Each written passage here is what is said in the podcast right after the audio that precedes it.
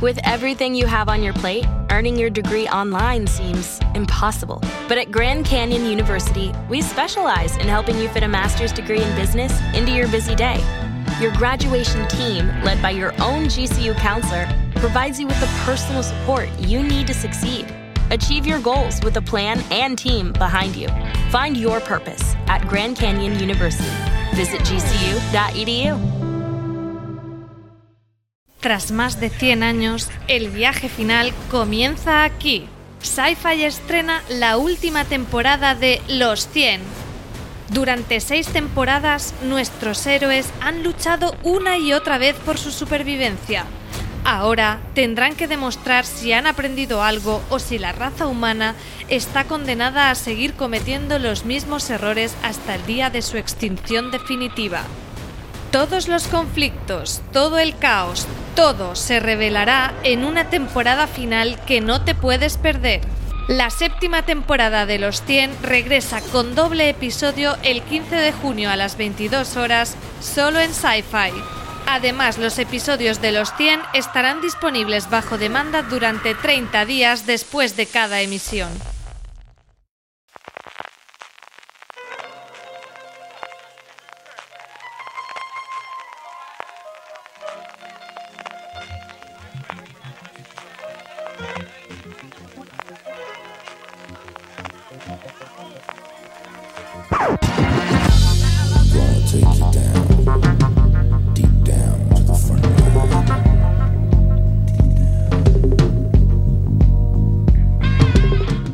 Bienvenidos a Top, el programa de Fuera de Series donde hacemos estas listas relacionadas con las series de televisión que tanto nos gustan. Hoy es el turno de hablar de nuestras series favoritas de este 2020. Sí, sí, ya sé que no ha acabado, pero ya tenemos unas cuantas favoritas que se emitieron hasta este mes de mayo. Igual que hemos hecho en la web y hemos comentado ya varias de las cosas que más nos han gustado en estos primeros cinco meses del año, tan movidos y tan, tan curiosos durante este 2020, hemos decidido también hacerlo en podcast y para hacer todo ello, para comentarlo, tengo conmigo a Marina Sus. Marina, ¿cómo estamos? Muy buenas, TJ, ¿qué tal? Pues con muchas ganas de hacer este top y también con Francis Arrabal. Francis, ¿cómo estamos? Pues con muchas ganas de hablar de las mejores series del año, al menos en mi opinión, y vengo preparado con la camiseta de haters para los que nos ven en YouTube, que ahora somos youtubers, para que se preparen, ¿eh? porque seguro que nos saldrán de esta no la han metido, esta por qué, con lo mala que es si la has puesto en el número uno. Eh, hablo al azar, ¿eh? por decir. Pero esto al final es para lo que sirven las listas, que es para que la gente nos diga cosas luego por las redes sociales, se mueva y tengamos.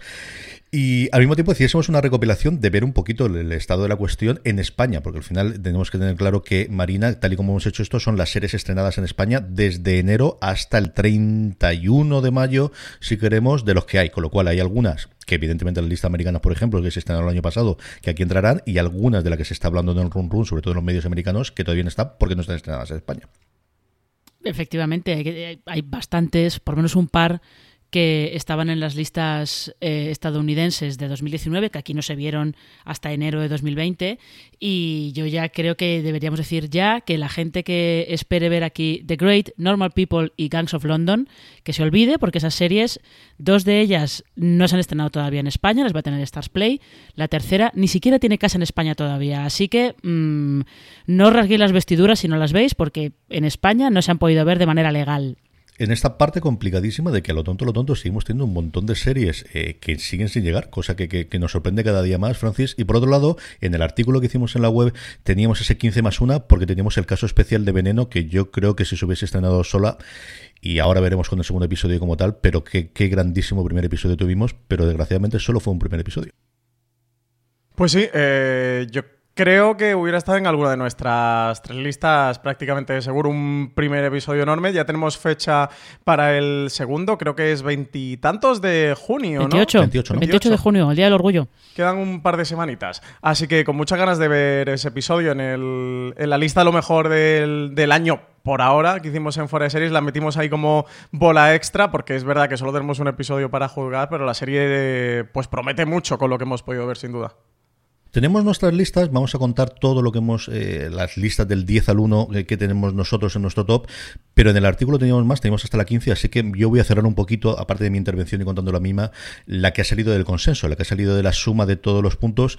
Marina, tú que lo sufres todos los años, ¿te sorprendió mucho el resultado final y cómo de complicado fue cuadrar a toda la panda de indocumentados que somos hablando de estas cosas para poder hacer el listado final? Em, cuesta que al final que la gente haga las listas. Eso es lo que cuesta, porque al final siempre está todo el mundo, ay, sí, te lo hago hoy, te lo hago hoy, pero entre que piensan, repiensan, mm, mandan la lista y luego es como, ay, no, es que me acabo de acordar que vi una el 2 de enero que me gustó mucho. Eh, me sorprendió mucho el número uno. Ese sí que no me lo esperaba. Ese número uno no me lo esperaba. Pero bueno, hay por ahí unos cuantos eh, fanboys súper entregados que le dieron la máxima puntuación. Con lo cual mm, es, es, la democracia. Yo no la habría puesto en el número uno ni muerta. O sea, yo la habría puesto a lo mejor el. No, la habría puesto el, el, 11 o el 12, pero el número uno no, porque yo creo que sí que hay que decir que la lista que hicimos eh, eh, hacíamos un top ten y cada puesto tiene un, una puntuación. El, el número uno tiene 10 puntos, el 2 9 puntos. Eh, así hasta, hasta llegar al número 10 que tiene un solo punto y lo que hacíamos era sumar los votos, sumar los puntos que tenía que tenía cada serie y bueno, pues ha salido lo que ha salido, incluso con esa pequeña esa pequeña discrepancia, creo que ha salido una lista bastante bastante maja. Francis, ¿qué te ha costado a ti más? Eh, perdona, CJ, que le iba a decir a Marina que este año nos hemos portado en general bastante bien todos. ¿eh? No ha sido la lista más sufrida ni muchísimo menos. ¿eh? Este año ya ha habido más disciplina a la hora de mandarla, porque otro año sí que hemos sufrido de... Iba a decir sobre la bocina, no, después de la bocina han entrado listas. Este año yo creo que un día de antes, dos días de antes del deadline estaban todas. Así que creo que este año lo hemos portado bastante bien. ¿Qué me decías, CJ? ¿Qué te ha costado más? ¿Las que están en los puestos más altos o las que has tenido que dejar fuera? A mí siempre me cuestan las, eh, las últimas. El baile de las mm, octava normalmente hasta la decimotercera, decimoquinta, es la que me suele más costar porque es verdad que poner la guillotina de las que entran o las que no es que esté en tu lista o no esté en tu lista y las que no están en tu lista entran en el saco de a lo mejor te ha gustado mucho, que a lo mejor no te ha gustado nada, te ha parecido el horror y, me gusta que, las series que más eh, me han conmovido creo que destacan sí que, sí que estén ahí reflejadas. Así que eso, los últimos puestos son los que me suele costar mucho y luego sobre todo me suele costar bastante, que además Marina lo ha sufrido conmigo este año, de las dos, tres últimas semanas, cuando sé que ya se va a acercar el plazo de mandar la votación, de ponerme al día con esas series que se han ido estrenando a lo largo del año, que no te ha dado tiempo, que, tus compañeros en Fuera de Series han estado hablando también de ella. A mí me pasado con Mirs América, lo que pasa es que con esa sí que llegué a tiempo y de hecho me puse al día y la he estado viendo eh, semana a semana, pero que en el, en el programa que grabaron Marina, Álvaro y Valen de Watchlist la pusieron como de lo mejor del mes y yo todavía no había empezado a verla y me apetecía muchísimo y me, metí, eh, me, puse al día con ella y de hecho hago un pequeñito spoiler, está en mi lista y está bien posicionada en, mi lista. Así que ese es el punto que más me suele costar, ¿eh? sobre todo el, el de la injusticia de a ver si me voy a dejar una de las grandes fuera de la mía. A mí eso me pasa especialmente con Better Call Saul, de la que han hablado maravillas, pero eran muchas temporadas por oponerme y al final, entre unas cosas y otras, y pensaría que con coronavirus he podido ver más cosas, sí he podido ver más series infantiles. De esas he visto unas cuantas, pero ya me pareció un poquito exagerado, sobre todo porque no se ha estrenado. Si no, yo digo yo que una pizca de magia mm, estaría, sin ningún género de duda, en mi top 10. Por cierto, para los padres, si no lo habéis visto, está en Amazon, es una cosa muy chula para ver con niñas, especialmente de 8 o 12 años. Marina, ¿qué te ha costado a ti más? ¿Las que están en arriba, las que has dejado fuera o esas series que al final no te ha dado tiempo a volver a ver y y, engancharte y, que podrían estar en el top. A mí al final lo que me cuesta más es eh, dejar fuera series. Dejar fuera series, eh, spoiler, me ha costado bastante dejar fuera The Good Fight, por ejemplo. O el caso de Better Call Saul es muy significativo porque es una serie que yo llevo con muchísimo retraso y evidentemente no la voy a poner sin haber visto nada. Pero bueno, luego una vez que ya haces las paces con, vale, tiene que quedar fuera estas porque hay esta otra que o me gusta más o creo que ha tenido algo distinto que, hace que merece la pena que esté en la lista, pues ya bueno, ya se puede, se puede vivir con el top ten que has hecho. Pues vamos ya con ello. Yo, como os decía, voy a hacer un poquito de repaso, eh, además de mi top, del, que ha quedado de ese consenso, de esa parte de las votaciones de toda la redacción y colaboradores habituales de fuera de series que ha ido recopilando Marina. Así que, como aquí tenemos más, porque tenemos hasta la 15, voy a leer del decimoquinta hasta la decimoprimera y a partir de ahí arrancamos con el top 10. En el decimoquinto puesto, eh, dejando aparte Veneno, que sabemos que, tenemos esa mención especial, está Star Trek Picard, la primera temporada que aquí en España hemos podido ver de Amazon Prime Video, la serie de CBS All Access. La decimocuarta, El Ministerio el tiempo, que cuando hicimos esta estarían, ya habrían emitido tres, cuatro episodios fácilmente de esta cuarta temporada. En la decimotercera, La línea invisible, y veréis que no es la única series españolas, que es quizás una de las grandes novedades que hemos tenido este año, la, proliferación y la incorporación en nuestro top de bastantes series españolas. En la decimosegunda, La amiga estupenda, un mal nombre, la segunda temporada de la adaptación de las novenas de Elena Ferrante. Y en la decimoprimera, pues quizás el primer gran fenómeno que hubo a primeros de año de HBO, que no se esperaba especialmente, que es como fue El visitante, ¿no? que quizás fue desinflando un poquito a lo largo del tiempo, pero que especialmente sus primeros 5 o 6 episodios fue quizás uno de los grandes fenómenos que tuvimos en esos enero y febrero, que parece ya no de otro año, sino de otro siglo prácticamente, conforme ha ido evolucionando a partir de marzo el funcionamiento del, del mundo. A partir de aquí ya entramos en el top 10. Marina, arrancamos contigo. ¿Cuál es la serie de hasta mayo, de lo que llevamos de 2020, que más te ha gustado, el que ocupa el puesto número 10? Pues mira, es, curioso lo que comentas de que hay muchas series españolas en, el top 15 que tenemos en la web. Y en el top 10 que yo tengo también han entrado bastantes series españolas, que es, es una cosa que el año pasado, por ejemplo, estaba, estaba más flojito. Y este año parece que han, vuelto a, pillar nivel y han vuelto a, a alcanzar un poco las cotas a las que nos habían acostumbrado antes, ¿no? Y yo en el puesto número 10 tengo la tercera temporada de Scam España que es una serie que siempre la tengo ahí rondando los tops, que luego al final casi siempre me la dejo fuera, pero esta vez quería, quería incluirla porque, porque creo que han manejado muy bien algo que es muy complicado, como es eh, contar lo que es una relación sentimental de pareja con adolescentes, una relación controladora, posesiva, tóxica, en la que eh, sean capaces de mostrarte por qué Nora, que es la protagonista de la temporada, porque ella, que es como una chica lista, que es como la que tiene las cosas más claras del grupo, es como la más feminista, la que sabe claramente de no, no, tú no te dejes liar por nadie, como ella cae un poco en las redes de este chaval que es súper majo, súper simpático, pero que luego es un celoso posesivo. Y creo que han llevado muy bien toda la historia y la resolución y, que merece, por eso merecía la pena estar en, mi lista, aunque fuera en, el, en el último puesto, en el décimo. Luego Francis Arrabal seguro que nos habla de Scam en un puesto mucho más alto de sus listas. Por uh, ahora nos quedamos no hagáis spoiler. en su puesto número 10. Dime el 10, querido. Pues yo mi 10 es una que estoy seguro, CJ, que tú lo vas a tener bastante más alta que yo, pero yo la he querido meter entre mis series favoritas de lo que llevamos del año. Es Star Trek Picard, ya sabéis, esta serie que está basada en Star Trek La Nueva Generación, de nuevo protagonizada por Jean-Luc Picard con Patrick Stewart en el papel, serie CBS All Access. Aquí en España la hemos podido ver a través de Amazon Prime Video, creada por Alex Kurzman, que es a, día de hoy el Master and Commander de, de esta gran nave de Star Trek que tiene CBS, a Chabón eh, como uno de sus eh, guionistas eh, principales y maravillosos, y una serie que he disfrutado mucho a nivel de producción, creo que es alucinante, mm, tiene muchísima mitología de, Star Trek y fíjate que, yo no he visto la mayoría de series de, Star Trek ni de las películas, pero CJ, como tú y Dani me acompañabais episodio a episodio con esos recap de Star Trek Picard, que lo tenéis disponible en todos reproductores de podcast, pues lo iba complementando y he disfrutado muchísimo, muchísimo la serie. Creo que para amantes de ciencia ficción, de buena producción delante de la pantalla, de space operas, viajes espaciales en general, la van a disfrutar mucho. Creo que tiene un elenco maravilloso encabezado por Patrick Stewart, pero después, bueno, tienes a Santiago eh, Cabrera, tienes a Harry Treadway, tiene un, gran reparto y alguno de los clásicos de, de Star Trek La Nueva Generación que también aparecen por aquí que no voy a comentar por no hacer spoilers. Si alguien no lo ha visto, recomendar a todo el mundo que se acerque a la serie y que luego también se acerque al podcast que hemos hecho desde fuera de series. Eh, yo creo que tiene el, tema de si realmente eh, se puede ver sin haber visto absolutamente nada de lo previo. Y creo que la respuesta es sí. Dicho eso, creo que la que les llega desde luego al fondo es aquellos que crecimos y que para nosotros nuestra Star Trek es la nueva generación, mucho más que la clásica que podría ser la de mi padre o, alguna posterior. Yo creo que la gente que, en su momento vio picar y que buscaba en VHS como fuesen los episodios o lo grababa a horas sin perspectiva de la Madrugada cuando se hacían en las versiones que se hacían en España, es una serie mm, para, para disfrutar y para, para, para querer con sus problemas. O sea que tampoco vamos a descubrirla y al final es pero dicho eso, es que Star Trek nunca ha sido buena en sus primeras temporadas. Es que parece que aquí nos ha ocurrido también recientemente ahora con Space, eh, Space Force y con cosas de Greg Daniels. Es que cuando miras al final también en la serie recordamos los grandes momentos, pero no los que tenían. Y por ejemplo, la nueva generación, la primera temporada es infumable por momentos. De verdad que es muy, muy complicada. Se salvan dos o tres episodios y luego la promesa de lo que tendríamos a partir de ahí.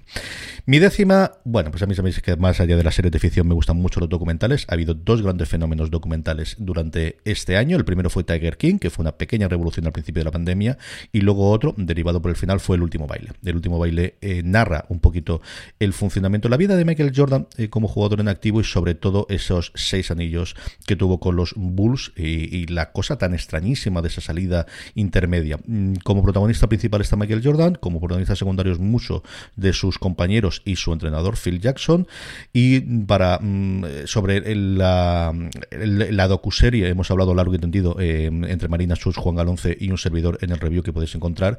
A mí me lo he pasado muy bien, ha sido un pequeño fenómeno en este momento. Durante tres meses no hemos tenido deporte, el volver a recordar esos tiempos y creo que es una serie que además, cuando echemos la vista atrás dentro de tres o cuatro años, marcará un inicio de, mm, si ya se hacían series de, de, deporte que se habían hecho muchas, especialmente en Estados Unidos, un espaldarazo. Que al final existe esta audiencia, existe la audiencia además que quiere hacer, yo creo, documentales de deportes nostálgico, si ya no funcionaba la nostalgia en el resto de las series, esta yo creo que ha dado el espaldarazo.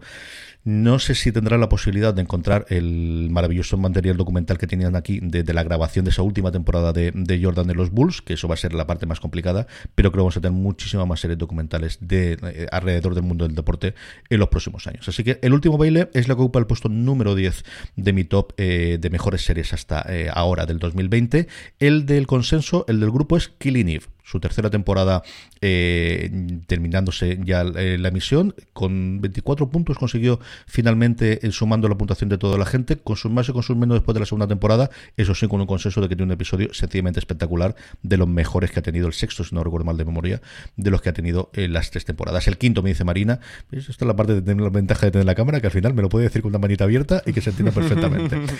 Marina, vamos con tu nueve. Pues en el nuevo tengo otra serie española, que esta además, esta sí que es, una que llegó en marzo, que muy pocos sabían que existía, que es El Último Show. Es esta serie de Aragón Televisión que ha creado Alex Rodrigo, que hasta ahora era más conocido por ser director, sobre todo de, La Casa de Papel. Y El Último Show es eh, la historia de Mayra Nicole Corto, o realmente Miguel Ángel Tirado, que es eh, la persona que está detrás de Mayra Nicole Corto.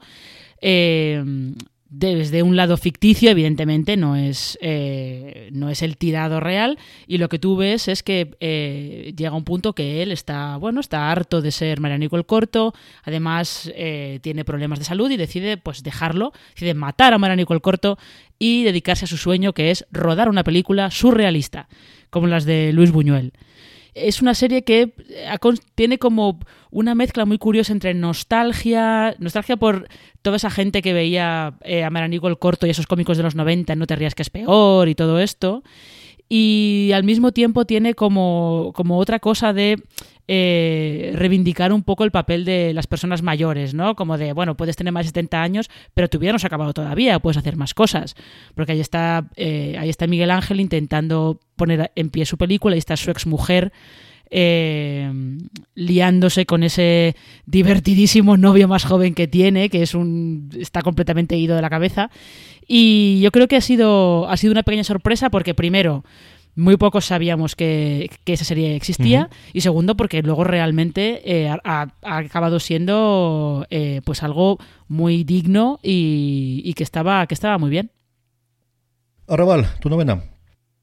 Pues mi novena es una serie española, es el Ministerio del Tiempo con su cuarta temporada. En este momento que estamos grabando ya se han podido ver seis episodios, nos quedan dos solo para terminar esta primera parte de la, de la temporada. Una cuarta temporada que creo que ya lo hemos comentado tú y yo en streaming. CJ se ha centrado mucho en los fans, creo que ya eh, está muy establecida en la serie que es y la serie que, quiere ser, con sus pretensiones para lo bueno y para lo malo, pero que nos está dejando grandes episodios y desde luego momentazos en lo que llevamos de cuarta. Hemos tenido el Velas que yo soy guapa, en el que nos hemos podido reír absolutamente todo viendo a Velázquez bailar en el Prado y además es en el propio Prado, que lo comenta Javier Olivares en el FDS Live que hicimos sobre el Ministerio del Tiempo y contemplar allí a sus meninas. Hemos visto a Pedro Almodóvar en plena movida de los 80 y con McNamara y cantando y absolutamente eh, de todo interpretado maravillosamente por Carlos Santos. Hemos visto a, Lorca ver cómo Camarón cantaba su poema de la leyenda del tiempo, uno de los momentos más emotivos, eh, diría, de las series el, del 2020 en general, eh, de todo lo que hemos podido ver en la televisión de este año. Así que una gran cuarta temporada. Yo la estoy disfrutando mucho. Creo que está reinventándose y está aportando mucha mitología para, seguir avanzando y para que la serie perdure. Tiene el punto este tuyo, lo comentábamos en el último streaming, CJ, de las leyes de las puertas y las leyes del tiempo que cada vez las trastoca más creo que, y yo al menos es algo que nunca me ha molestado, lo que se ha criticado siempre bastante en la serie. Le pido que sea entretenida, que me aporte eh, mitología más allá que cumpla más o menos eh, estrictamente las reglas de la ciencia ficción. Así que el Ministerio del Tiempo, mi, novena posición, está, se ha convertido en uno de mis grandes lugares felices eh, en estos tiempos la serie. Pues en este puesto 9 hacemos un trío de series españolas y es que mi novena es Luimelia. Y Luimelia aquí, yo, todo lo que me conocéis y sabéis que aquí tengo, como dicen, cuando los americanos hablan de, determinadas empresas y si tienen acciones tienen que poner el disclaimer de decir, tengo acciones de esto y entonces lo que estoy diciendo antes tomarlo de esta forma. Aquí exactamente igual. Yo tuve el privilegio de estar el último día de rodaje de Luimelia antes de que el punto estallase y se fuese todo al garajo. Estuve en esa parte, lo conocía desde antes la parte de, rodaje y, y, uno de sus creadores, Borja González Amigo mío, porque era oyente nuestro de fuera de series hace ocho años. Entonces, al final, estas cosas tienen. Dicho eso, no lo metería aquí si no fuese porque realmente me sorprendió. Y me sorprendió para bien. Y yo creo que tiene todo esas posibilidades que tiene cuando te dan libertad creativa y las cosas salen bien. Porque a veces te dan libertad creativa y te sale una chapuza absoluta y total. Y aquí yo creo que entre el equipo creativo, el equipo, eh, las dos protagonistas, porque al final aquí tienes dos protagonistas absolutas, y es de esos pequeños momentos en los que tienes eh, eh, esa magia embotellada que logra surgir, en el que cada episodio tiene entidad y tiene entidad propia, haciendo homenajes, haciendo lo que han querido, y tienes momentos delirantes con momentos tremendamente emotivos, como ese quinto episodio, que al final, cada vez que le doy más vueltas, cada día me gusta más el cómo contar una relación a partir de visitas en taxi o en Uber o en Cabify. Es una verdadera delicia. Se tuera al final para verlo en una horita prácticamente y si no lo habéis visto es de verdad sacar una hora, hora y media, que es lo que dura la primera temporada de Luimelia. Creo que el gran problema que tiene es la segunda temporada, lo alto que van a estar las, las expectativas que no estaban con esta primera. Ese es el gran handicap que tiene, pero yo verdad que disfrute muchísimo, muchísimo con Luimelia, con su primera temporada, tanto como para que esté en el puesto número 9 de mi top 10.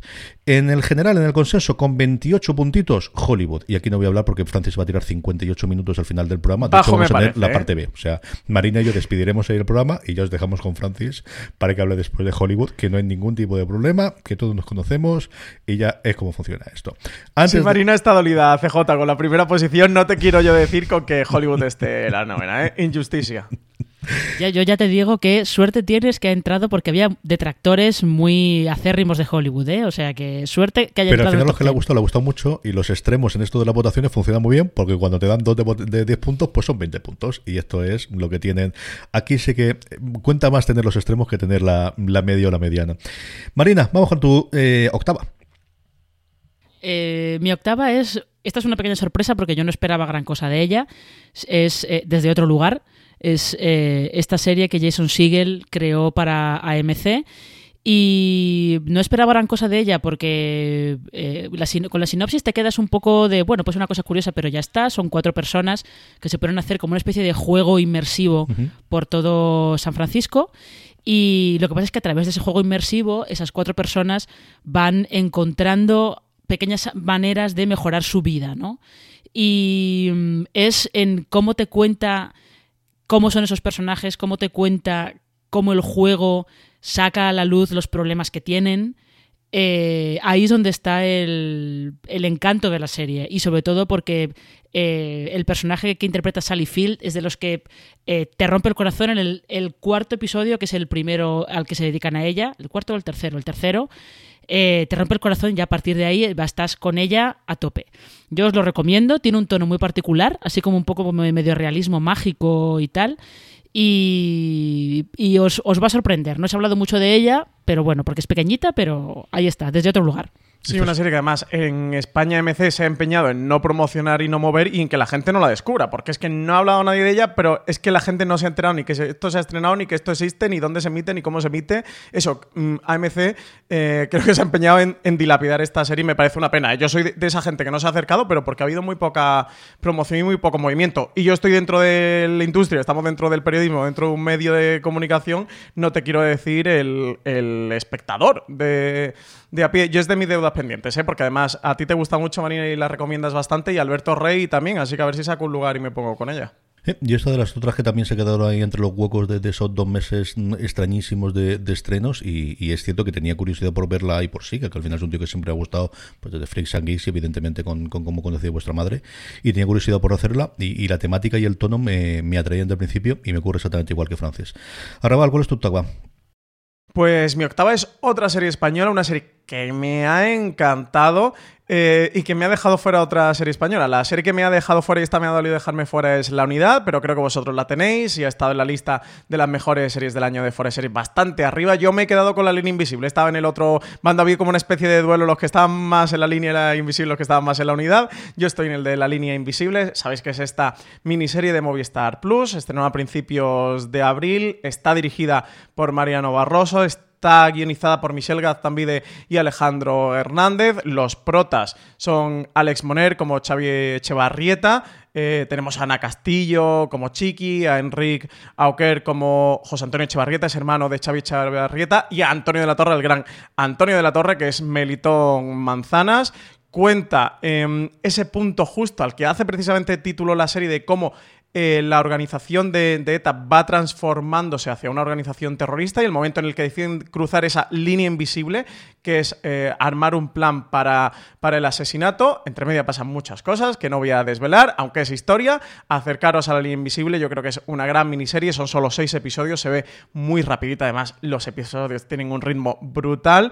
Em, hicieron un podcast, además de complemento, le tengo muchos peros al podcast, ¿eh? y tengo que decir que no me gusta especialmente. Dicho eso, creo que como complemento a la serie, si has visto la serie, para nuestros oyentes podcasters puede ser interesante. Los episodios son de 20-25 minutos, creo que también son, son 6, son 4 o 6, creo que son 6, y yo me lo he escuchado y bueno, te sirve mucho como, como complemento a lo que te cuenta la serie, que creo que es una historia muy triste, pero a la vez muy apasionante eh, de España, que nos toca bastante de cerca. Creo que la serie está tratada con, con sensibilidad, pero con entretenimiento del espectáculo, que es un equilibrio que, puede ser difícil de conseguir. Y para mí una de las mejores series de Movistar, ¿eh? en todo lo que llevan de producción. Creo que el 2020 está siendo un gran año para Movistar, quizás el mejor año de Movistar. Y Mariano Barroso pasó por aquí con el día de mañana, ahora le ha traído la línea invisible. Creo que se está ganando el cheque en, Movistar Plus, ¿eh? el acuerdo de exclusividad. Sí, señor. Yo es una de las que tenía en, el, en, la shortlist que dirían los americanos, de, ahí pendiente para meter, porque me gustó mucho. De verdad que me gustó mucho, mucho, mucho, quitando los últimos cinco minutos, que ya lo he comentado por activa y pasiva y lo comentamos también en el review. Mi octava, mi octava es Evil, Evil, Evil, eh, como queráis pronunciarla, porque al final creo que la pronunció de todas las formas posibles, es decir, la última serie, hasta que nos llegue su serie de Showtime, del matrimonio King, que me dejó fuera de Good Fight, me ocurrió exactamente igual que Marina, porque se había estrenado al menos de la mitad y al final con todos los problemas que tenía la temporada, eh, cuando hicimos la lista, pues no sabía si meterla o dejar de meterla, pero Evil sí. Y al final es la demostración de cómo se pueden seguir haciendo cosas interesantes en cadenas en abierto en Estados Unidos. Yo quizá no disfrutaba con una serie en abierto hasta esta temporada, yo creo que desde Aníbal prácticamente. Eh, y yo creo que este, este, año hemos tenido entre Emergencia, que desgraciadamente ha sido cancelada, y especialmente Stamptown y Evil, dos grandes estrenos en, en televisión en abierto americana. ¿Es un procedimental? Sí, pero es mucho más, como podemos pensar desde el principio, mm, sabiendo y conociendo dónde vienen ellos dos. Evil es la que ocupa el puesto número 8 y como al final pues uno tiene el pulso de la calle y uno detecta cuáles son las necesidades, es también lo que ocupa el 8 del consenso de todo fuera fuera de serie, pues por eso, pues porque al final el que vale, vale y el que no, pues ocurre estas cosas. 28 puntos. Poca broma lo que estás diciendo, FJ. Eh, no sabes la cantidad de gente no fila que me ha hablado de Evil y ha venido a recomendarme la de estoy viendo una serie, que, pero que no conoce ni a los King, ¿eh? ¿Qué tal? Contarme la trama y tal, me está encantando, se llama Evil y tal. Y digo, hombre, son los King, ¿eh? Pata negra, ¿sabes? Eh, pero mogollón de gente la, ha descubierto. Me ha sorprendido porque ha habido un pequeñito fenómeno sobre, mm, sobre Evil, ¿eh? Es que al final es el tipo de serie que puede funcionar y que te engancha al principio por el caso y porque realmente se salen de los clásicos procedimentales policiales o médicos, pero tiene luego ese pozo después y es que están muy bien todos. Y la relación de ellos dos qué bien hace las relaciones de verdad adultas este, este matrimonio. Así que Evel no solo está en mi puesto 8, sino también en el 8 del consenso de la redacción y de los colaboradores de Fuera de Series. 28 puntitos consiguió Evel para llevarle al puesto número 8. Marina, vamos con tu séptima. Aquí yo voy a hablar poco porque ya has hablado, has hablado tú de ella. Yo en el, en el séptimo lugar tengo Luimelia. Eh, CJ ya lo ha dicho prácticamente todo. Yo solamente voy a añadir que es... Eh, ha sido, ha sido realmente la sorpresa era encontrarte con algo tan fresco, tan descarado y tan eh, sin vergüenza, porque no tiene ningún tipo de vergüenza. Entonces el, quinto episodio es muy bueno, pero es que el tercer episodio es para tirarse por el suelo de la risa. O sea que eh, ha, sido, ha sido un acierto, además un acierto dentro del año que está llevando los estrenos que están haciendo a través de A3 Player Premium, que han tenido dos o tres eh, que han estado bastante bien. Y empezaron un poco, empezaron con Perdida, que se ha quedado fuera de mi lista, pero que también es, un, es una serie que, que ha merecido mucho la pena. Y luego Luimelia, que yo creo que es la que está tirando un poco de, del servicio, aprovechando ese fandom, ese fandom que tiene Luisita y Amelia de Amares para siempre. Así que eh, no tengo mucho más que añadir, que tengo mucha curiosidad por ver esa segunda y tercera temporada, a ver qué más locuras se les ocurren. Un perdida que además vamos a ver si tiene segunda vida o no a la hora de su entrada en el catálogo de Netflix. Parece que sí durante este pasado fin de semana cuando estamos grabando. A ver qué, qué ocurre con ella y qué recorrido tiene. Francis, vamos con tu séptima. Pues mi séptima es una de las grandes. ¿eh? Hablábamos antes de los King, pues la mía es precisamente The Good Fight con su cuarta temporada, una cuarta temporada, eh, con un episodio muy especial y solo voy a decir eso, con una temporada un poco abrupta porque se ha quedado en 7 de los 10 episodios que tenía previsto por toda esta situación de la COVID-19. Eh, se ha quedado la trama de la cuarta temporada o la gran trama que se estaba cociendo en la cuarta temporada en torno al despacho a medias. Eh, los King ya han confirmado que, las tramas que se han quedado pendientes de esta temporada pues se van a retomar en la quinta, así que tendremos una quinta temporada un poco extraña que va a ser mitad cierre de la cuarta, mitad la quinta temporada en sí. Hay que ver la serie cómo afronta las salidas de, del Roy Lindo y de Jumbo, que son Adrian Boseman y Luca Quinn en la serie. Para quien tenga esta reticencia, que era la misma que yo tenía para entrar en ella, de no me gustan los procedimentales de abogados o las series de abogados, esto es muchísimo más que una serie de abogados, es una serie política, es una serie social, es una gran serie. Precisamente el séptimo episodio ahora que se está poniendo em, de moda o ha trascendido un poquito más a, los medios o se ha puesto de nuevo de moda en los medios la figura de Jeffrey Epstein eh, con la serie documental de, Netflix de Asquerosamente Rico. Precisamente el séptimo episodio de The Good Fight va sobre la figura de Jeffrey Epstein y se estrenó una semana antes que el... Uno, mm. pero una semana, poquitos días antes eh, que, la serie documental eh, de Netflix. Coincidieron en el tiempo, con eso es el cierre de, la séptima temporada de Good Fight en un episodio. Me, encantó el séptimo. Y con los memos 618, que ahora con todo lo que tenemos en Estados Unidos con George Floyd y, con las protestas, bueno, pues una serie que siempre está de moda, que le toma el pulso a la calle y a la sociedad como ninguna. Y me pasa como Succession, ¿eh? ¿eh? casi que últimamente, y tal y como está el panorama, prefiero ponerme con The Good Fight o con Succession antes que acercarme por el país, por el español o por el mundo y tomar el pulso a la realidad y a la, y a la, la sociedad con ese punto de reflexión tan, tan fino que consiguen hilar los King. Que la serie siempre es un mundo mejor, eso siempre está claro. Mi séptima, hablando de mundo mejores, es el final, la conclusión de Boya Horseman. Eh, tuvimos separación de dos partes, la sexta y última temporada, y cerró el arco de una de las series que más me han llegado. Yo siempre lo he dicho, iba a decir medio serio, pero no, totalmente en serio, que he llorado con el puñetero caballo antropomórfico este todas y cada una de las puñeteras temporadas, y no iba a ser menos en esta sexta temporada. Es un delirio de, serie. Es una de las primeras series que entendió que se estrenaba en Netflix y que podías tener la posibilidad de montar arcos argumentales sin necesidad de dar toda la respuesta desde el principio, porque la gente por puñetera pereza, no volvamos locos, con tal de no ir a del botón y cambiar las cosas en el mando, iba a dejar hacer el siguiente episodio, sobre todo cuando duraban 20, 20 y tantos episodios. Es una absoluta delicia, es uno de los grandes descubrimientos para mí y, la llegada al mundo de animación más allá de otra cosa que suena mucho más como Ricky Morty o como Big Mouth, que evidentemente tiene un tono distinto y una forma distinta. Tiene esa mm, sucesora natural que es Tuque Berti, que no es exactamente el mismo tono, que va a ser rescatada ahora después de la cancelación de Netflix, pero siempre nos quedará el recuerdo de Boyar Hosman, de sus memes, de sus risas, de sus momentos internos y de los juguetones que son muchos actores y actrices de Hollywood que se dejaron hacer barrabasadas con sus personajes de ficción, eh, poniendo las voces en cada uno de ellos. Así que Boya Horseman es lo que ocupa el puesto número 7 de mi top 10. En el consenso, con 30 puntitos, está Mythic Quest, Banquete de Cuervos, y no voy a decir nada, porque de esta comentaremos más de uno de los que estamos hablando a lo largo del resto del programa, dentro de no, no demasiado tiempo. Así que ahí la dejamos, Mythic Quest, Banquete de Cuervos. El sexta, Marina, ¿cuál es la que está en tu 6? Eh, yo en el sexto lugar tengo Evil.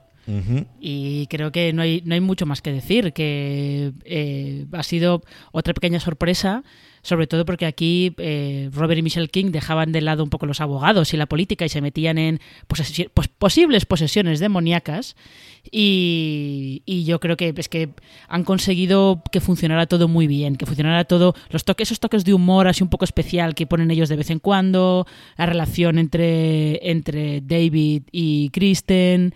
Eh, esa duda de si el personaje de Michael Emerson es el diablo o no, o simplemente es un tío como demasiado tiempo en sus manos y, con muy mala idea. Eh, está muy bien, está muy bien y tiene un capítulo que es el cuarto.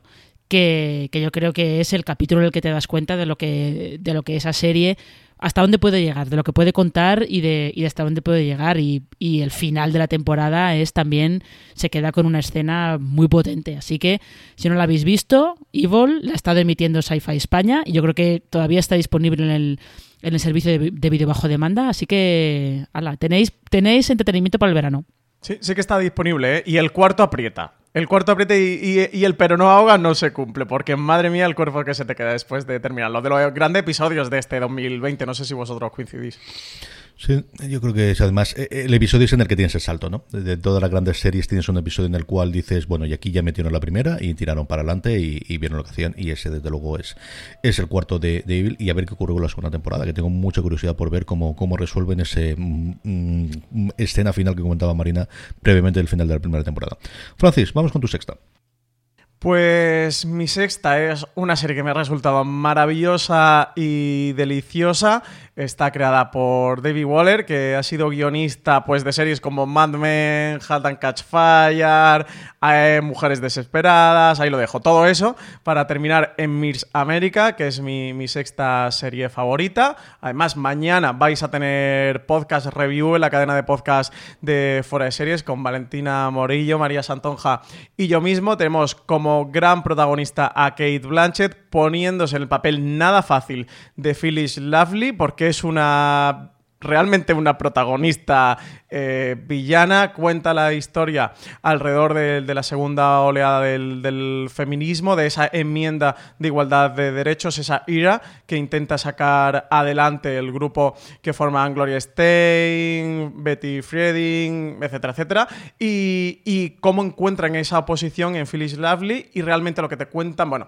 es un gran análisis político-social del Estados Unidos de la época, de esos eh, años 60, eh, 70, de todo lo que se está cociendo, del papel de la mujer y de cómo y el por qué se produce aquello, de todas las contradicciones, de todas las incoherencias eh, que surgen, de cómo o las motivaciones que arrastra a cada uno de los protagonistas de, aquel momento y de aquella historia que es real. Creo que es una serie que está más vigente que nunca, que se estrena en uno de los mejores momentos o periodos históricos que se podían haber estrenado en este 2020. Son nueve episodios, eh, serie con el sello de FX, que es que mm, John Landgraf no nos hace una cosa mala. Este hombre no, da luz verde eh, por menos de, de una serie que tenga potencial de, Emmy o que vaya a estar nominada en los Emmy. Aquí en España la podéis ver a través de, HBO. Y de verdad, maravilla, ¿eh? Mirs América. ¿Cómo se nota cuando he visto el verdugo al bastardo para decir que FX no hace absolutamente nada malo nunca? Pero en fin, Madre mía. es cierto el primero, ¿eh? que posiblemente desde el Batting Average que dice el americano, de, de, éxito con respecto a fracasos o desastres, sí que es de las mejores cadenas que hay en ese sentido pero alguna que otra chapuza han hecho de alguna que otra vez. ¿eh? Alguna que otra me he tragado yo también de ellos. Dicho de eso, esta, que también está en FX en, Estados Unidos, aquí la estrena HBO España es otra pequeña maravilla. Y hablando de comedias, con lo complicado que es, y más aún con un high concept como el que tiene Lo que hacemos en las sombras. La adaptación que ocupa el puesto número 6 de mi top 10. Eh, la primera temporada ya estaba muy bien y esta segunda, especialmente a partir del tercer episodio, yo creo que está en esos momentos de gracia que de vez en cuando tienen las comedias, en el que encadenan cinco o seis episodios a cada cual mejor que el anterior. Nos falta cuando estamos grabando esto uno, un único episodio para terminar esta segunda temporada. Es una absoluta y total delicia. No sé si son mejores ellos tres o Guillermo, que yo creo que es uno de los grandes aciertos el incorporarlo. Colin Robinson quizás es el personaje que en esta segunda temporada ha tenido más la marchamo de, de compañero y es el que está en aventuras más separadas del resto del del, cuarteto protagonista, pero he tenido momentos sencillamente delirantes eh, y como digo, a partir del tercer episodio especialmente, yo creo que tuvo un run de cuatro o cinco episodios, a cada cual mejor que el anterior. Así que lo que hacemos en las sombras es la que está en el puesto número 6 de mi top 10 de series de 2020 y nuevamente, con 31 puntos, en el puesto 6 del consenso está lo que hacemos en las sombras, porque uno así de bueno, sabe lo que hay en la calle, conoce dónde tienen que estar las cosas, y es lo que hay. que vamos a hacerle? O sea, el que vale, vale, y así están las cosas. En las 6 del consenso también está eh, lo que hacemos en las sombras. Marina, que ya estamos en el Ecuador, vamos con tu 5. Eh, aquí CJ sacó la bola de cristal y va a estar acertando toda, todo el top ten directamente. Eh, yo en el quinto tengo eh, una que en el consenso ya ha salido antes, que es Mythic Quest Banquete de Cuervos, que creo que probablemente sea la serie que más redonda le ha salido a, a Apple TV Plus junto con bueno alguna otra que hay que acaban de estrenar pero esta claramente es la que más redonda le ha salido pero eh, teniendo al equipo, aparte del equipo de, Colgados en Filadelfia, haciendo una comedia de oficina, básicamente, sobre gente que trabaja desarrollando videojuegos, pues sabías que ibas a tener algo, por lo menos, interesante. Y, yo creo que realmente es, muy divertida. Tiene, tiene, un par de momentos eh, que están muy bien. Evidentemente este está ese episodio quinto en el que te cuentan una historia cerrada y autoconclusiva que no tiene, no está relacionada directamente con, con la gente de la empresa, pero que toca los temas que le interesan a la serie. Y, luego ha tenido pues, ese capítulo rodado durante la cuarentena de, del coronavirus, que de todo lo que se ha hecho durante esa, esa cuarentena es probablemente el que estaba mejor concebido, el que tenía las ideas más claras. Así que eh, echarle un ojo, porque Mythic Quest creo que había bastante gente que la estaba descubriendo ahora. Así que merece mucho la pena. Es, es muy divertida.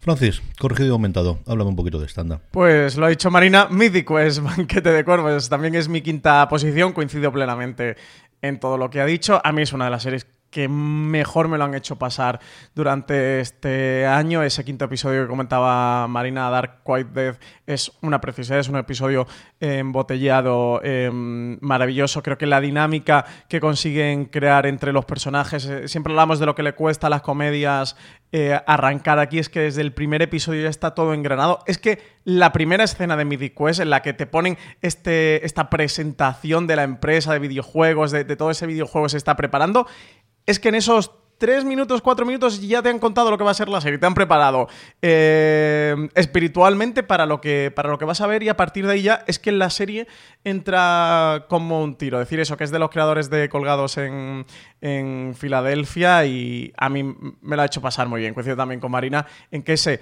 eh, décimo episodio. La serie tenía nueve y lo han completado con un décimo, que es Quarantine, que es el episodio que han rodado en la cuarentena. Eh, es de lo mejor que hemos visto confinado. Que aquí sí que no han aprovechado la situación para hacer algo que se les ha ocurrido, sino que han hecho un episodio de verdad con fundamento. De hecho, para mí es uno de los mejores episodios de, la serie. Y también coincido con Marina, que creo que es de lo mejor que le ha salido a Apple TV Plus. ¿eh? Creo que The Morning Show va ganando conforme entras en la serie y si te quedas con ella y, va evolucionando, pero junto a eso, sin duda me quedaría con, con Mythic Quest. Mi quinta es quizás la más la más rara, ¿no? La que yo creo que no se podría esperar aquí dentro. Eh, llevo dos semanas hablando de Space Force y siempre que hablo de Space Force la coletilla es, pero la buena de Greg Daniels es Upload, hacedme caso. Y es mm, uno de mis lugares felices. Yo he disfrutado muchísimo con esta serie. Creo que tiene un dúo protagonista de los que mejor química e insultantemente guapos, y tengo que decirlo siempre, aparece en las últimas series que he podido ver. Y creo que es pues lo que ocupaba el lugar que tenía The Good Place en su momento, que tenía Parks and Recreation, de se volver a reencontrarte. La trama que hay de medio investigación de por qué él ha fallecido, habló de la idea fundamental es un chico fallece pero tiene una posibilidad de una segunda vida dentro de un ordenador, recuerda mucho a Ciudad Permutación y tropos generales de, la ciencia ficción, pero a partir de realmente es una, comedia, es una comedia romántica, es una comedia romántica con muchísimo corazón, como siempre ha hecho también Greg Daniels, se lo hizo en The Office, y lo ha hecho en todas las series en las que lo posteriormente ha sido co-creador, con sus guiños, con sus momentos, pero cuando realmente funciona bien es cuando habla de historias personales y de la duda de si vale la pena fallecer o si todos nos haríamos, si buscaríamos esa segunda eh, vida dentro de un ordenador.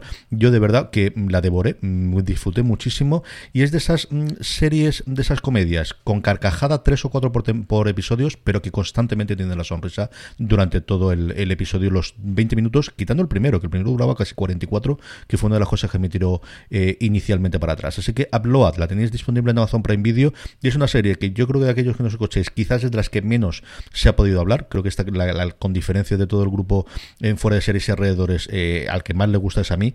Ved al menos el primer episodio, porque yo creo que si estáis buscando ese tipo de comedia amable y con un tono distinto, y especialmente os gusta el, trasfondo de ciencia ficción, os puede atraer. Es la que ocupa el puesto número 5 de mi top 10 de series en este eh, eh, arranque del 2020. La del consenso, Westworld, su tercera temporada, con tantísimos detractores, con gente que le ha gustado, gente que le ha gustado y luego Francis Arrabal. O sea, aquí tenemos cada uno de los distintos niveles. Yo, he cogido la bandera de, enseñarle a Westworld en la cuarta temporada. Pero ¿por qué le a esas alturas si te lo mostraron al principio lo que iba a ser la serie? En fin, siempre nos quedará el vestido, siempre nos quedarán las imágenes de la Ciudad de las Artes y las Ciencias de Valencia y siempre nos quedarán cuatro o cinco momentos que tendría, un cabreo más o un cabreo menos con lo que ocurrió finalmente con esta tercera temporada de Westworld. El caso es que está en el puesto número 5 con 33 puntos en nuestro consenso en fuera de series. Marina, vamos con tu cuarta. Eh, pues mira, la cuarta es una serie que ha estado tocando los mismos temas que Westworld, pero de otra manera, que es Debs. Es esta, esta miniserie que Alex Garland ha creado para FX. Y es, un poquito complicado contar de qué va Debs porque corres el riesgo de spoilear parte de la serie, aunque luego realmente tampoco, yo mm. creo que es una serie muy resistente a, a los spoilers. Interesa más cómo te está contando la historia que la historia que te está contando, porque al fin y al cabo lo que está en el centro de, de Debs es un, un proyecto tecnológico de una empresa, se llama Maya, tipo Google o lo que sea, un proyecto tecnológico que da la sensación de que es un algoritmo predictivo o es otra cosa y mm, al final acaba hablando sobre eh, si existe el destino, si está todo ya predestinado, si existe el destino, qué es lo que haces, si tú sabes cómo va, va, va a ir tu día, por ejemplo, ¿qué haces? ¿Te dejas llevar o, intentas tomar tus propias decisiones dentro de, dentro de, ese, de ese destino? Eh, visualmente, como se espera de Alex Garland, es, es una pasada sobre todo tiene esa imagen muy mal rollera de esa estatua de una niña gigantesca, que por qué tiene una empresa tecnológica una estatua de una niña gigantesca, no lo sé, pero da bastante, da bastante mal rollo. Y, merece la pena. Ahora sí, yo entiendo perfectamente que es una serie de la de o entras o no entras. Y si no entras, eh, te parece seguramente pretenciosa eh, e insufrible. Pero si entras, acaba siendo eh, fascinante, acaba siendo muy interesante. Viva lo pretencioso, viva lo insufrible. Francis, ¿cuál es tu cuarta? Eh, pues no es Devs porque la tengo pendiente, esta de las que quería ver para ver si entraba en mi top 10 porque me quedé anclado en el tercer episodio y al hilo de esto eh, recomendar una entrevista que publicó Alberto Rey con Mark Digby, que es el diseñador de producción de la serie, que para todo el que haya visto Devs le va a encantar leerla. Mi cuarta, CJ, Lo que hacemos en las sombras, con su segunda temporada. La hablabas tú antes eh, de ella. Por cierto, tiene un cartel maravilloso que estoy planteándome, el cartel de la segunda temporada, ¿eh? imprimirlo y colgármelo en mi cuarto marcarlo algo, porque es como un homenaje a los carteles de, las pelis de, terror de la Warner de los años 20, eh, 30, que es una auténtica delicia y una eh, preciosidad mm, la primera temporada ya funcionó como un tiro. Eh, lo que hablamos antes de Mythic Quest, cada episodio ya en la primera eh, funcionaba y eran bueno. Esta me está encantando. El primero con Halley y Joel Osment como invitados sobre los zombies. El segundo va sobre los fantasmas. Tenemos también a Mark Hamill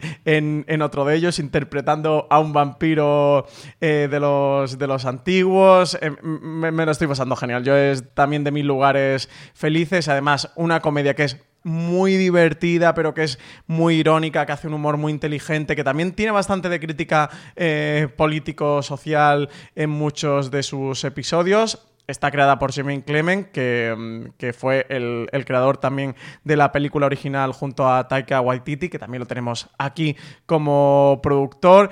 Collins Promotion, que es el quinto episodio, es de las cosas más divertidas e hilarantes porque explotan el, poder de este vampiro. Él es un vampiro eh, psíquico, es decir, absorbe la energía en vez de la sangre de, los humanos y de verdad no me pude reír más. gran crítica a las oficinas, a las dinámicas y tal. Bueno, pues toda la trama que exploran con este mm, personaje.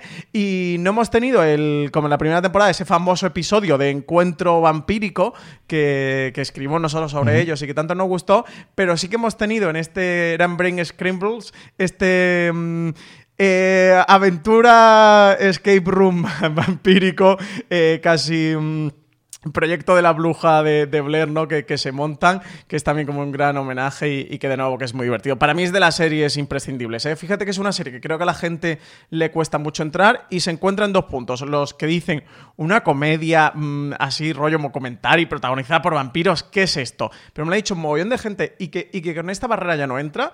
Y la otra es la de la gente que vio la película y disfrutó la película, que no se fía de ver la serie. Cuando la serie, eh, in my eh, creo que ha superado eh, con creces ya a, la película. Así que um, creo que es una serie muy a, muy a explorar y muy a disfrutar. Así que nada, aquí la pongo en mi cuarta posición. Y oyentes de Fuera de Series, que no os habéis acercado a lo que hacemos en las sombras, que sepáis que os estáis perdiendo una de las dos, tres mejores comedias que hay actualmente. Yo creo que con lo de la cadena de mails es con lo que más me he reído en estos cinco meses, seis meses ya de 2020. Total. Ya no podía. Y además me reí en el primer momento que salió, pero luego la siguiente. Y ya con el Mailer Demon no pude parar. O sea, tuve que parar el episodio. De los tres o cuatro momentos que recuerdo este año de tener que parar el episodio. Varios son, son series dramáticas que luego comentaremos. Una de las escenas ya lo ha comentado Marina previamente y, de risa, desde luego, varias me, ha ocurrido tres o cuatro veces y la que recuerdo más es en el episodio con el, con el toda la cadena de los mails.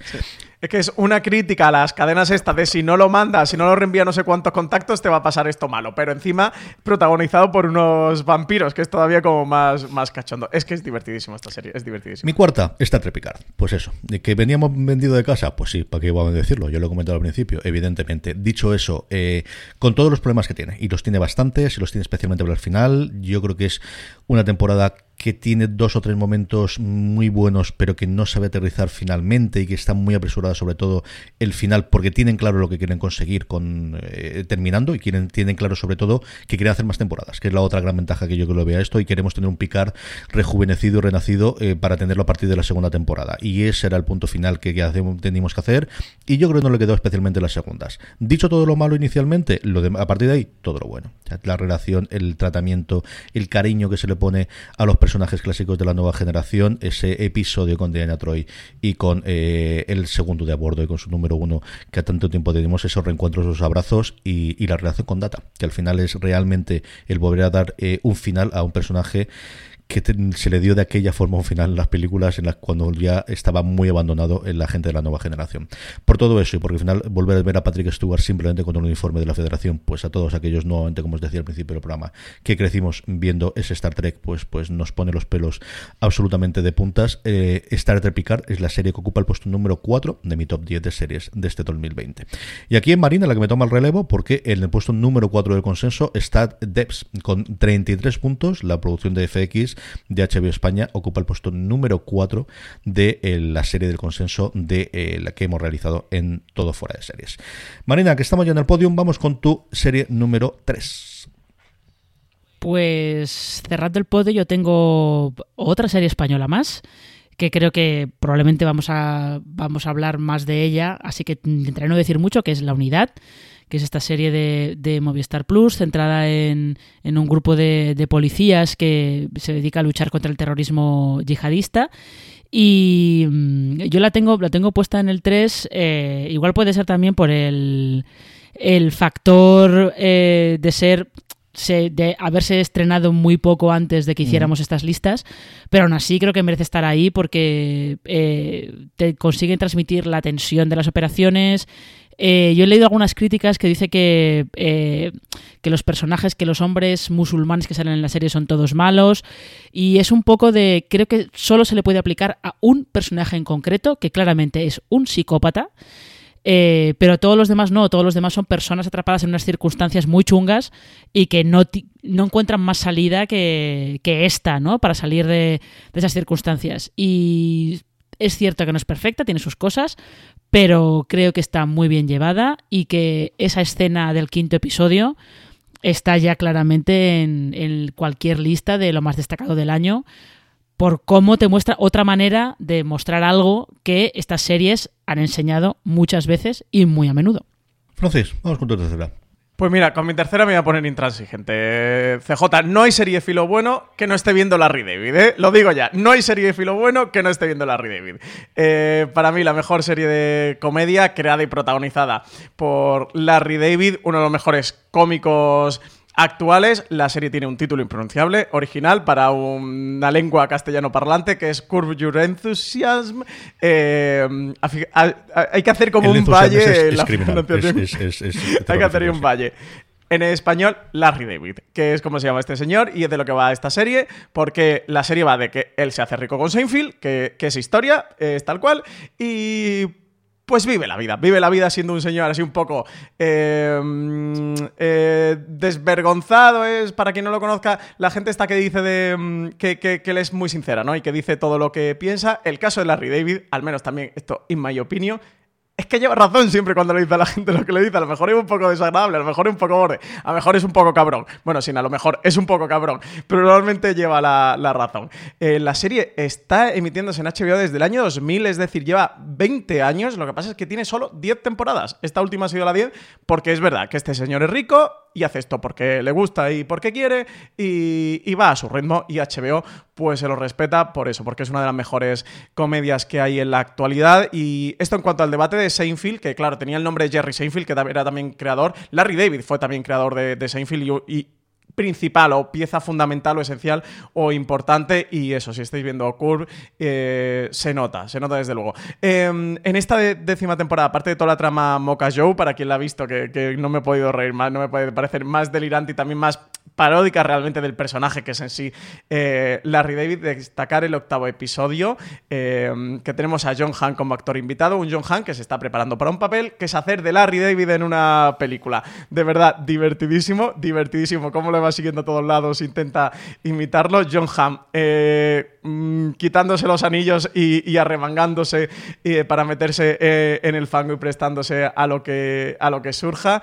De verdad, una gran décima temporada. De nuevo, también te habla mucho, aparte de la vida eh, acomodada, ¿no? O de, este señor, ¿no? En el que no necesita nada y eso, el que va, le va diciendo a la gente las verdades. Una serie que también es muy, es muy crítica y es bastante política y bastante ácida, irónica buenísima, que tenéis que verla. Que quien no la vea, pues lo voy a decir, lo siento y me criticáis. Mal seriéfilo es el que no está viendo Larry David.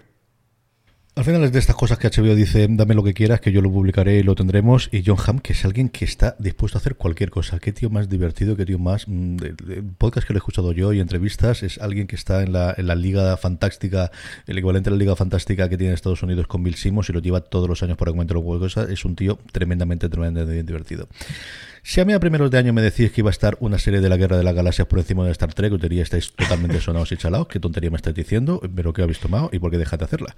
Pero es que de Mandalorian les ha quedado redonda. O sea, más allá de Baby Yoda y del fenómeno evidente que, que es este descubrimiento, es que es una serie redonda. Es que es una serie que al final tiene clarísima la premisa que acierta desde la duración de los episodios, de que no se tengan largos, que yo pensaba que iba a irse mínimo una hora cada uno de ellos porque lo que tenemos, a la elección de los directores, a la elección del tomate, de, de, el tono de cada un episodio en el que uno tenemos una serie de acción, en el que otro vamos a tener una cosa más romántica, en el que otro vamos a tener una cosa más de intriga y de rescates y ese final, ese final en el que nuevamente se nota de Waititi es una de las personas bueno, pues que mejor en forma está a día de hoy para dirigir cualquier cosa y combinar humor con acción, como lo hizo ya en Thor, como lo hacen esto y como confían, porque al final le han dado las llaves de la galaxia, nunca mejor dicho, para que seas tú el que salve al menos las películas de Star Wars. Así que de Mandalorian, que por fin pudimos ver en España, después de esa mm, oleada de, de parabienes que tuvo en Estados Unidos a finales del 2019 es lo que ocupa el puesto número 3 de mi top 10 de series estrenadas durante este 2020 aquí en España. En el 3 del consenso, pues Marina dos de dos seguidas y es que con 44 puntos está también la primera temporada de la unidad, así que nada, 2 CJ, 2 Marina, 0 Francis, algo será, algo será. Seremos malos filo, pero pues estamos con el consenso. Aquí se nota la gente estamos con, criterio Ya, ya, ya, ya, no. sí, sí. Si nada, si lo, que tenéis en el altar y estas cosas, pues bien, pero mira, lo demás sabemos lo que la gente quiere, es lo que ocurre en estas cosas, es lo que tiene. Marina, vamos con tu dos. Eh, mi dos es, ya habéis estado hablando antes de ella, es la cuarta temporada del Ministerio del Tiempo. Eh, y aquí, como todos habéis estado hablando mucho de ella, pues yo no, no, voy a comentar nada más. Creo que evidentemente es una serie que a estas alturas sabe perfectamente el público que tiene, sabe los fans que tiene, sabe lo que puede hacer. Eh, siguen buscando maneras de contar historias un poco distintas. Y lo único que yo quería, que quería comentar aquí es que eh, es curioso que en esta que tengamos en esta lista Evil y es que este The Good Fight, que es esta serie de los King, que es son dos guionistas a los que los guionistas españoles idolatran. Eh, tú habla con cualquier guionista español que lo más habitual es que acabes hablando con él de The Good Wife. O sea que eh, con él o ella de, The Good Wife. Y eso ha ocurrido tanto cuando yo he estado hablando con Borja y con Diana sobre Luimelia como cuando estuvimos hablando con Javier sobre el Ministerio del Tiempo. Siempre acaba saliendo Evil o The Good Wife. Así que eh, por algo será. Arrabal, vamos con tu dos. Pues mi segunda la acabas tú de hablar un poquito de ella. CJ es de Mandalorian.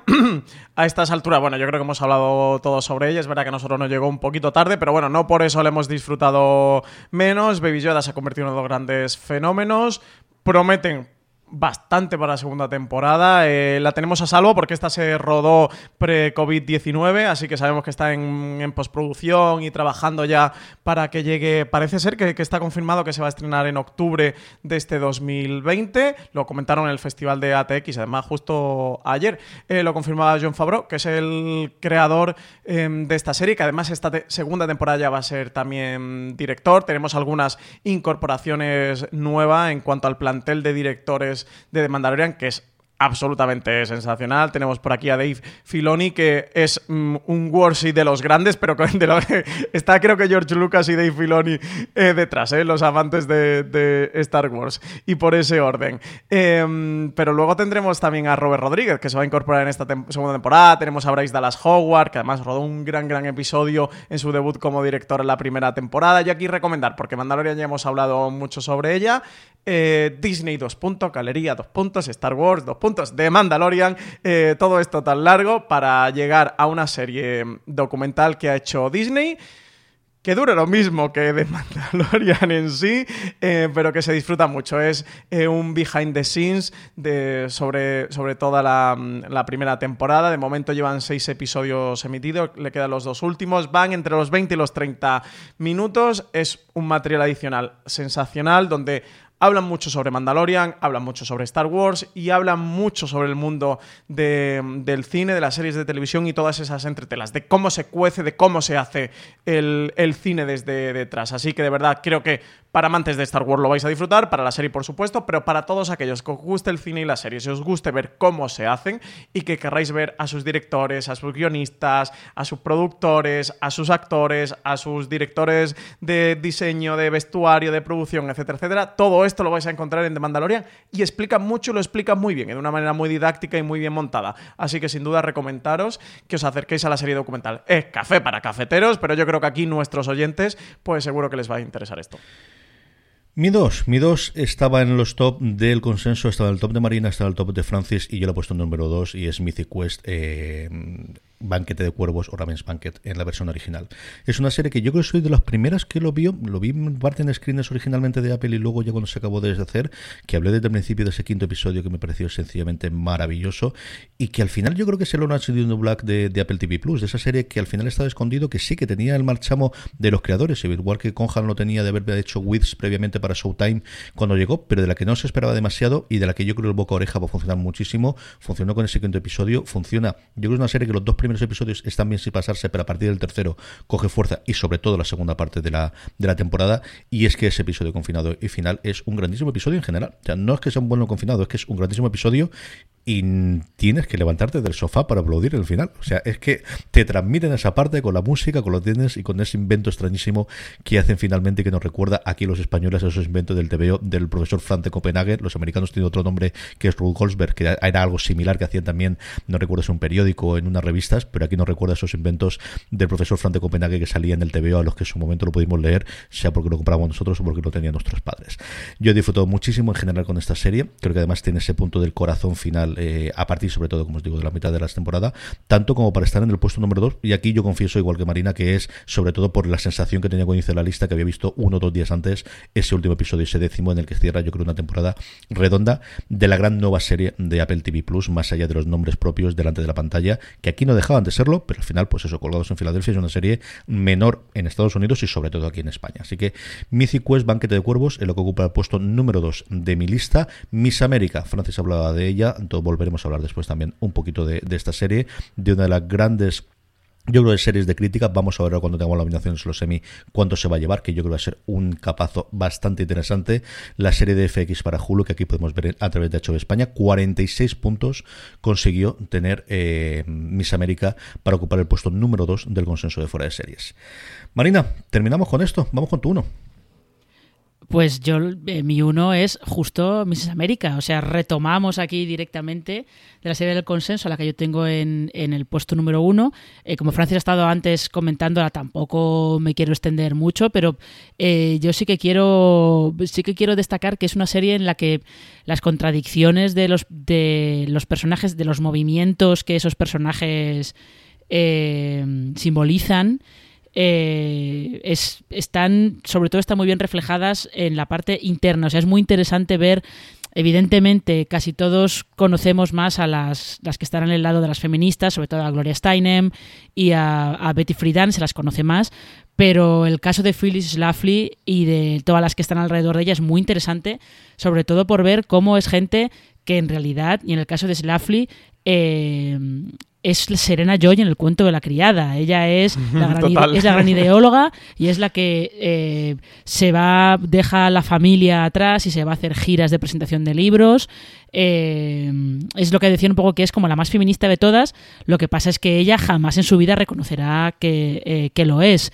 Y es un personaje tan lleno de contradicciones y tan complejo que realmente se ve claramente por qué querían centrar la serie, la miniserie, en ella. Es muy interesante, está muy bien. Eh, tiene varios episodios eh, que merecen mucho la pena, sobre todo el de, el de la convención de mujeres en, en, Houston. Y es una serie que además explica mucho y muy bien cómo funciona, cómo está funcionando la política y el Partido Republicano de Estados Unidos ahora porque lo que se está esa unión entre religión y política y sobre todo era la más dura de, de determinadas sectas protestantes que entraron en el Partido Republicano se ve muy bien a través de Phyllis Schlafly y luego la llegada de, Ronald Reagan. O sea que eh, es muy recomendable también desde ese lado. Y luego que tiene unos títulos de crédito maravillosos. Para papán. la musiquilla se te queda, ¿eh? Son maravillosos. Qué setenteros son. Francis, termina con esto.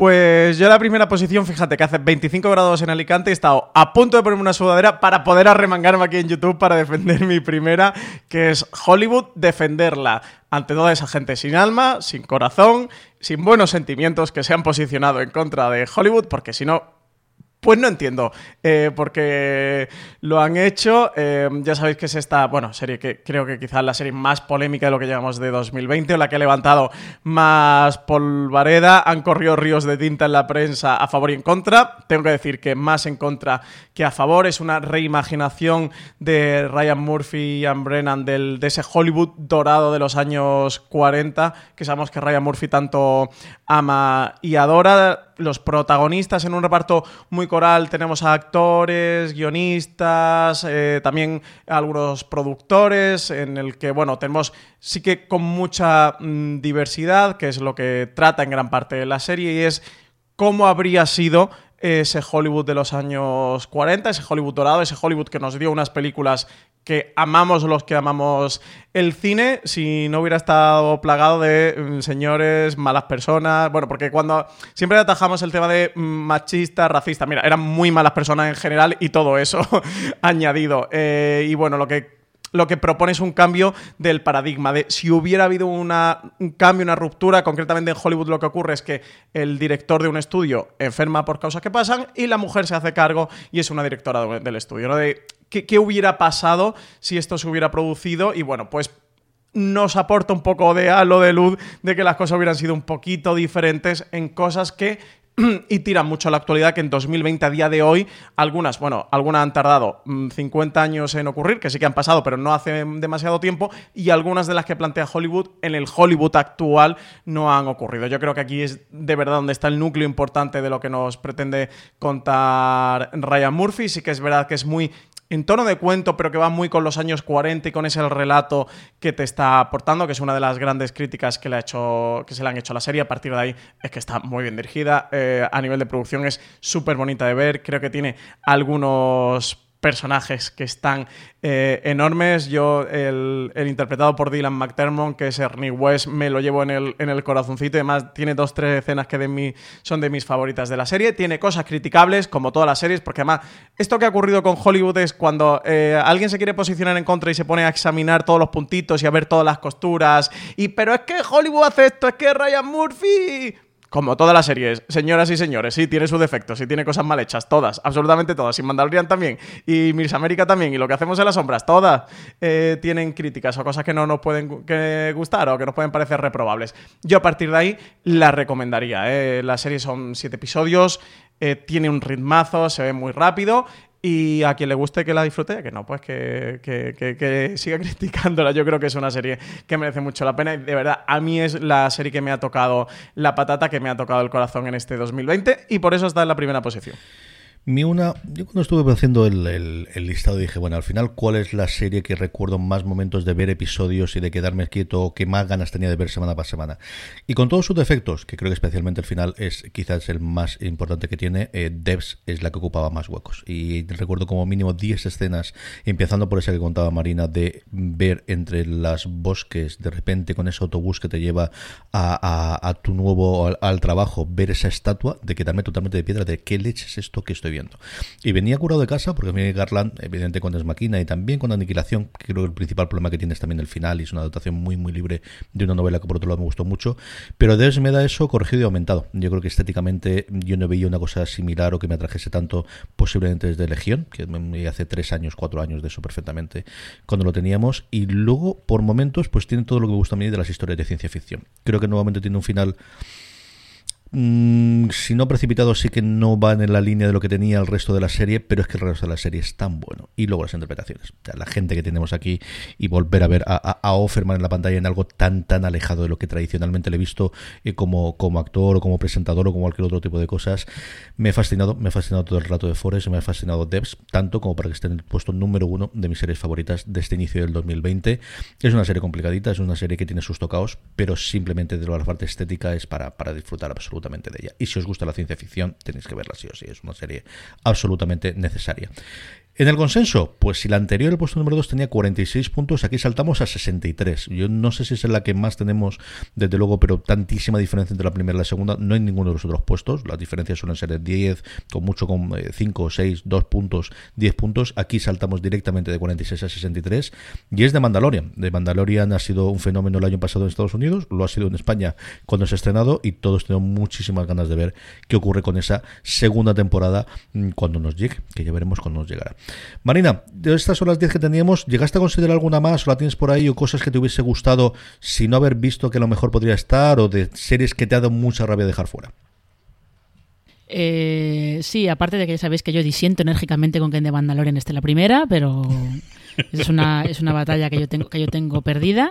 Por mucho que a mí me, me parece muy interesante que se lancen tan de cabeza a hacer un western, que es lo que están haciendo, pero no lo habría puesto tan alto ni de broma. Eh, sí que tenía algunas que me fui dejando fuera, pues tipo The Good Fight, por ejemplo. Eh, sí, que, sí que había más, lo que pasa es que ahora eh, se me ha ido por completo de la cabeza, pero entre las que han entrado con el consenso, las que habéis mencionado y, y estas, pues bueno, más o menos creo que estaba bastante contenta con, con, la lista, pero también es verdad que esto, si vuelvo a hacer la lista dos semanas más tarde, habrían sido seguramente cinco o seis de las series habrían sido otras distintas, pero bueno, suele pasar. Frances, de las tuyas, algunas que te ha dado rabia de, uff, ¿por qué no podía hacer once? Yo quizás la que más quebradero de cabeza me dio fue la unidad, fue la con la que más estuve jugando. Tuve en total unas 4 o 5 que, que, sí que estuvieron a punto de entrar, pero sinceramente las que más eh, coraje me han dado. Que, que, no entraran fue porque no las he podido ver, no las he podido terminar. No me ha dado tiempo aún a ver la tercera Killing Eve, no he podido ver el último baile aún, no he podido ver Devs. Bueno, pues este tipo de series que, que estoy seguro que me hubieran dado algún quebradero de cabeza para ver si entraban o no, o hubieran entrado seguramente. Y luego, por un lado, de los True Crime, que he disfrutado mucho True Crime este año, pero al final eh, no he metido ninguno en la lista. Me planteé Macmillions, El Palmar de Troya, incluso Tiger King, aunque Tiger King la he disfrutado mucho, pero no la tenía para que entrara, por mucho fenómeno que haya sido. Pero quizás también el otro puntito es que eh, finalmente no metí ningún, ningún True Crime que, que también me lo han hecho pasar. Vamos, Juan también la tuve a puntito de meter en cuanto a las series españolas. Bueno, pues esto es lo que se me quedó más o menos por ahí en esa franja de a puntito a puntito. Yo tenía The Good Fight, quizás es la que me ha dolido con, con, diferencia, y luego tenía dos que me han dolido españolas, que eran La Línea Invisible y El Palmar de Troya, porque de verdad que disfruté muchísimo cuando las vi en su momento, y luego las que he comentado previamente, el no haber visto Better Call Saul, que entiendo que estaría, eh, pero al final, pues eso, me toca ponerme. Y recientemente Billions, que estoy intentando ponerme al día porque Valentino hace más que pincharme, pero ¿cómo la ves tú con lo que te gusta a ti la esta de las finanzas y que tú sí vas a entender lo que están diciendo y por qué no lo pones y por qué está? Y piano, piano, pasito a pasito, pero estoy volviendo a verla desde el principio y, y, una pizca de magia. Pero ya me parece un poquito duro poner aquí las series infantiles, así que tampoco voy a meterlas. eh, que eso ha sido nuestro top 10, que hemos dado el top 10 de las series de Marina Sus, eh, Francis Arrabal y un servidor, también la, la que hemos contado. Si os habéis escapado alguna, una la tenéis en las notas del programa, la tenéis en la web y tenéis todo el top 15 que nos ha salido del consenso en la web en fuera de series.com. Marina, un beso muy fuerte, hasta el próximo programa. Hasta el próximo programa. Don Francisco Arrabal, un abrazo muy fuerte, hasta el próximo programa.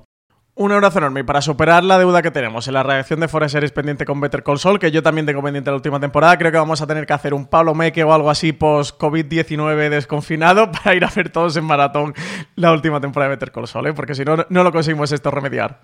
O algo en verano tendremos que hacer, algo por el estilo. Alguna cosa, desde luego, de cara, sobre todo la última temporada eh, que tenemos ya confirmada, que esperemos que se esté en el 2021. Alguna cosa tenemos que hacer. A todos vosotros, gracias por escucharnos. Mucho más contenido en nuestra eh, cadena de podcast, que este además lo podréis ver en YouTube. Si nos queréis ver las caritas y cómo nos reímos y hablamos. Y Marina me dice que es el 5 con la manita abierta y estas cosas.